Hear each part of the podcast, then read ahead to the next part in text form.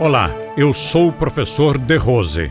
Bem-vindo ao meu podcast. A cada dia, um tema diferente sobre o universo do comportamento e do relacionamento humano.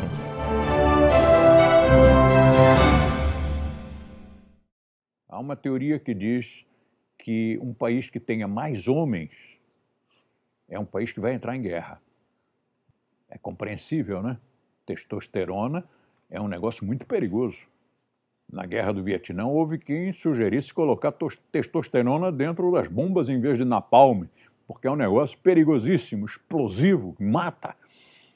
Mas a Índia, tradicionalmente, tem mais homens que mulheres. Há séculos tem mais homens que mulheres, por um fenômeno que eu não quero comentar aqui agora. E o Paquistão também tem mais homens. E, no entanto, apesar dos dois se estranharem, um país que é majoritariamente hindu e outro que é majoritariamente islâmico, e serem eh, fronteiriços, e os dois vivem ali as turras, não aconteceu a guerra entre eles, contrariando todas as previsões. Pode ser que aconteça ainda, mas ainda não aconteceu. Passaram-se tantos anos, tantos anos, e não aconteceu.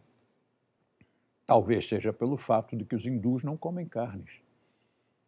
Eu vi uma briga na Índia de motoristas de táxi. Briga essa na qual um instrutor nosso se meteu, não tinha nada que se meter, mas sabe aquela coisa do bom mocismo, da justiça? Tinha um apanhando e o, o nosso instrutor se meteu lá no meio para defender aquele que estava apanhando. E eu disse: não faça uma coisa dessas, nós somos turistas, nós não temos nada a ver com a briga deles.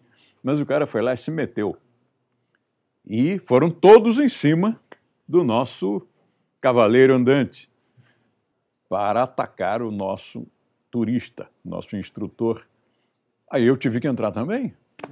Ah, que desgraça. Instrutor, discípulo só arruma confusão para o mestre, né? E no meio da confusão eu entrei e disse: ok, ok, ok. E os caras pararam, pararam. Será que brasileiro parava? ou continuava atacando e chutando até acabar com aquele que estava no meio da roda. Eles simplesmente pararam na hora que eu disse, ok, ok, ok, pronto, parou todo mundo. Aí agarrei o cara e disse, sai daí, seu burro, como é que você me mete numa confusão dessas? Disse, mas tinha que proteger, tinha que defender, o coitado estava sozinho, não temos nada a ver com isso. Mas o exemplo que eu queria citar é o fato de que pessoas que não comem carnes, embora também se metam em confusão, mas tem menos agressividade. Menos agressividade no sentido mal, né, no sentido da violência, no sentido destrutivo, tem a ver com essa emocionalidade que emburrece, que estupidifica.